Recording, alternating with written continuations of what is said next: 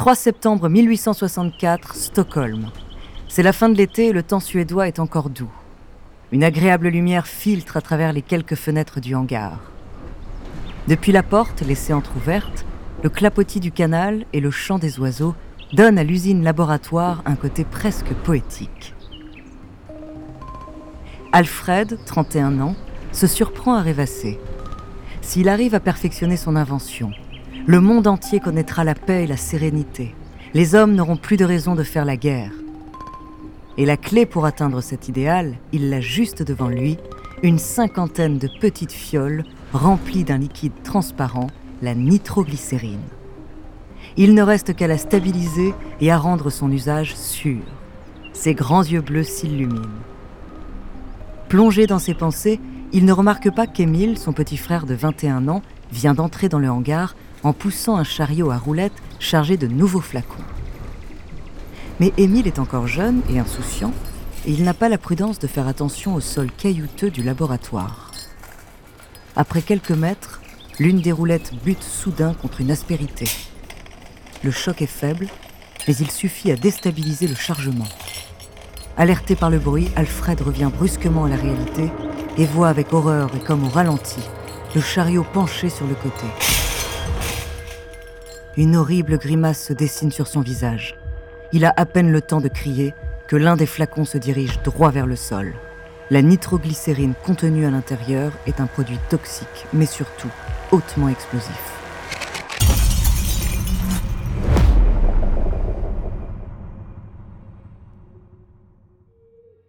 Bonjour, je suis Andrea, bienvenue dans True Story. Dans cet épisode, je vais vous parler d'un personnage paradoxal et fascinant. S'il est connu aujourd'hui comme un bienfaiteur de l'humanité, on ignore souvent qu'il a dédié sa vie à la fabrication et à la vente d'explosifs. Car ce chimiste et industriel suédois s'est autant illustré par son idéalisme que comme le marchand de mort le plus riche de son temps, son nom, Alfred Nobel. De ses découvertes scientifiques dévastatrices à son testament pacifiste, découvrez sa true story.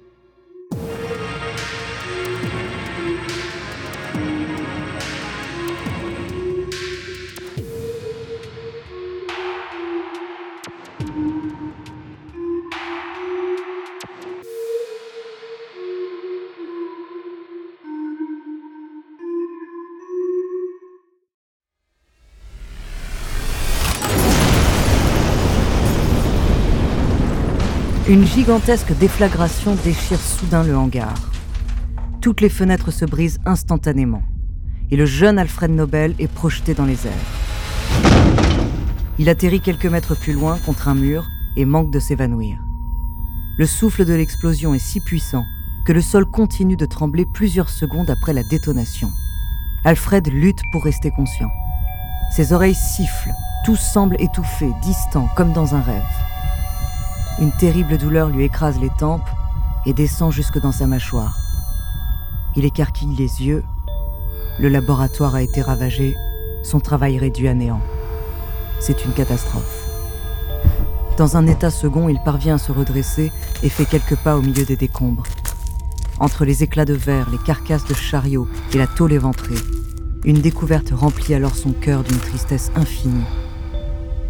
Là, allongé sur le sol, difforme et presque méconnaissable, gît le cadavre d'Émile. Alfred Nobel est dévasté.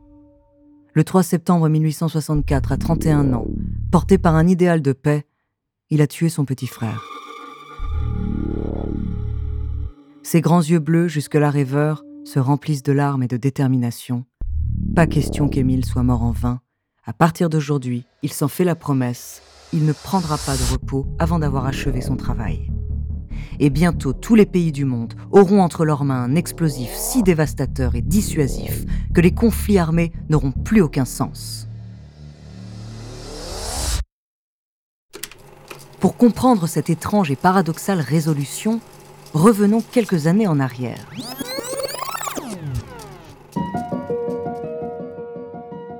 Alfred Nobel naît le 21 octobre 1833 à Stockholm. Il est le troisième fils d'Immanuel Nobel, un ingénieur et fabricant d'explosifs suédois. Depuis son plus jeune âge, Alfred entend donc parler de mines sous-marines, de torpilles, d'armement. Mais cette industrie est plutôt mal vue en Suède, pays pacifiste. Alors quand un incendie ravage la maison et le chantier de la famille, les Nobel déménagent en Russie, où le tsar Nicolas Ier se montre beaucoup plus intéressé par ce secteur d'activité. Alfred est différent de ses trois autres frères. Il est petit, fragile et tombe souvent malade. Mais il est aussi et surtout supérieurement intelligent.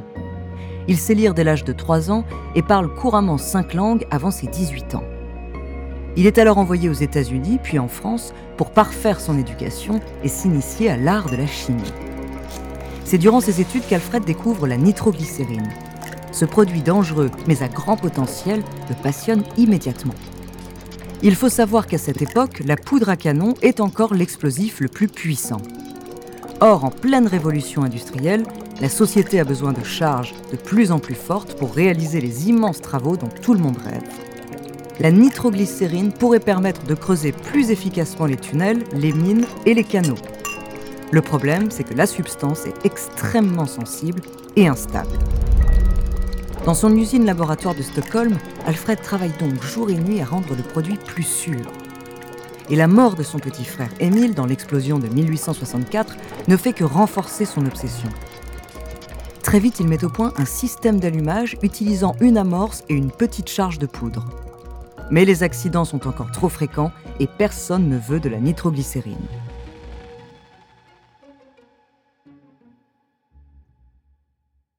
En 1867, alors qu'il procède à ses expériences quotidiennes, Alfred en renverse accidentellement par terre. En une seconde, il voit sa vie défiler, fait ses prières et ferme les yeux. Mais le cauchemar qui lui a pris son frère trois ans plus tôt ne se reproduit pas. Aucune explosion. Encore tremblant, Alfred tente de comprendre ce qui vient de se passer. Il baisse tout simplement la tête, regarde à ses pieds et à sa grande surprise constate que la nitroglycérine s'est mélangée à la terre. Mais pas n'importe laquelle. Son nouveau laboratoire est construit sur un sol de roche poreuse, une variété de silice agissant comme une éponge avec le dangereux liquide. La nitroglycérine s'est changée en une sorte de mastic inoffensif nécessitant un détonateur pour qu'elle explose. Par erreur, Alfred Nobel vient de rendre le produit infiniment plus sécurisé et simple à transporter. Il ne lui reste plus qu'à conditionner sa nouvelle invention sous forme de tube en carton et à la vendre à travers le monde. Quant à son nom, un mot lui vient tout de suite à l'esprit, dynamite.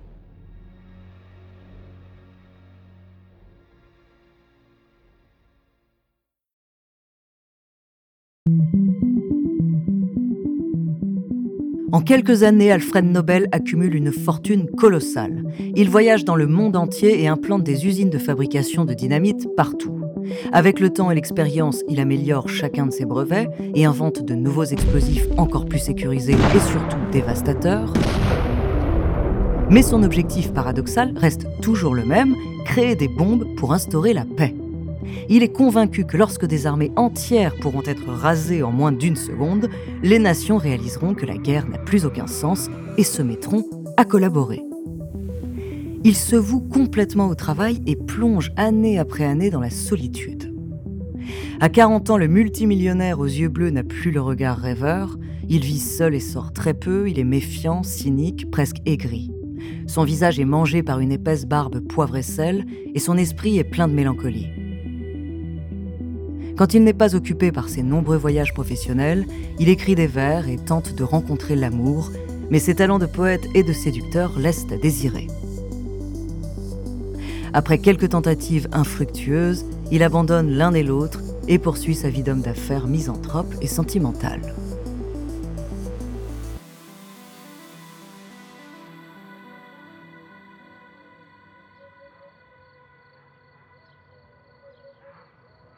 Un matin de 1888, Alfred Nobel se réveille dans sa grande propriété de Sevran en bordure de Paris. Il a alors 55 ans et se sent affaibli physiquement. Il a passé la nuit à tousser, à être assailli de visions de son jeune frère Émile, mort 25 ans auparavant dans l'explosion de son laboratoire. Le visage fermé et le regard triste, il enfile sa robe de chambre et se dirige mollement vers la cuisine où l'attend le journal Le Figaro posé sur la table.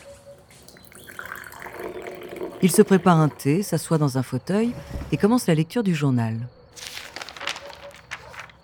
Il feuillette les pages pendant de longues minutes sur le rythme monotone qui lui est habituel, lorsque soudain,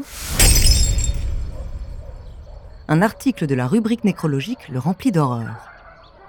Le Figaro vient d'annoncer sa mort par erreur. Et lorsqu'il parcourt les lignes de l'article de son propre décès, il lit Le marchand de la mort est mort, le docteur Alfred Nobel, qui fit fortune en trouvant le moyen de tuer plus de personnes plus rapidement que jamais auparavant, est mort hier. Le sang d'Alfred Nobel se glace dans ses veines. Ses mains se mettent à trembler et une boule de tristesse et de remords mêlés serre sa gorge jusqu'à l'empêcher de respirer. Il voudrait pouvoir pleurer, mais ses larmes ont séché il y a bien trop longtemps maintenant. C'est donc ça qu'on retiendra de lui, c'est là son héritage.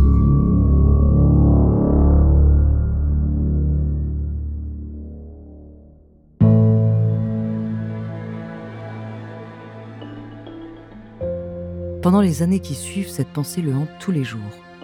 Dépressif, migraineux, il abandonne la direction de toutes ses usines et sociétés. Il travaille sur un nouveau projet, son testament. Le 27 novembre 1895, rue de Rivoli à Paris, Alfred Nobel y met un point final. Ce document d'à peine quatre pages, griffonné sur du papier jauni, va changer sa réputation et marquer le monde à jamais il lègue quasiment toute sa fortune, soit l'équivalent de 200 millions d'euros aujourd'hui, à un fonds dédié à la paix. Cet argent sera redistribué chaque année à ceux qui auront rendu à l'humanité les plus grands services dans cinq domaines auxquels s'ajoutera plus tard l'économie, la physique, la chimie, la médecine, la littérature et enfin la paix. Cette dernière récompense sera attribuée à la personne ayant le plus participé à la réduction des conflits armés au développement des congrès internationaux et à la fraternité entre les peuples, le prix Nobel est né. Alfred Nobel meurt d'un AVC un an plus tard, le 10 décembre 1896, mais il aura montré au monde qui il était vraiment, peut-être moins misanthrope farouche et marchand de mort qu'un bienfaiteur idéaliste et pacifiste.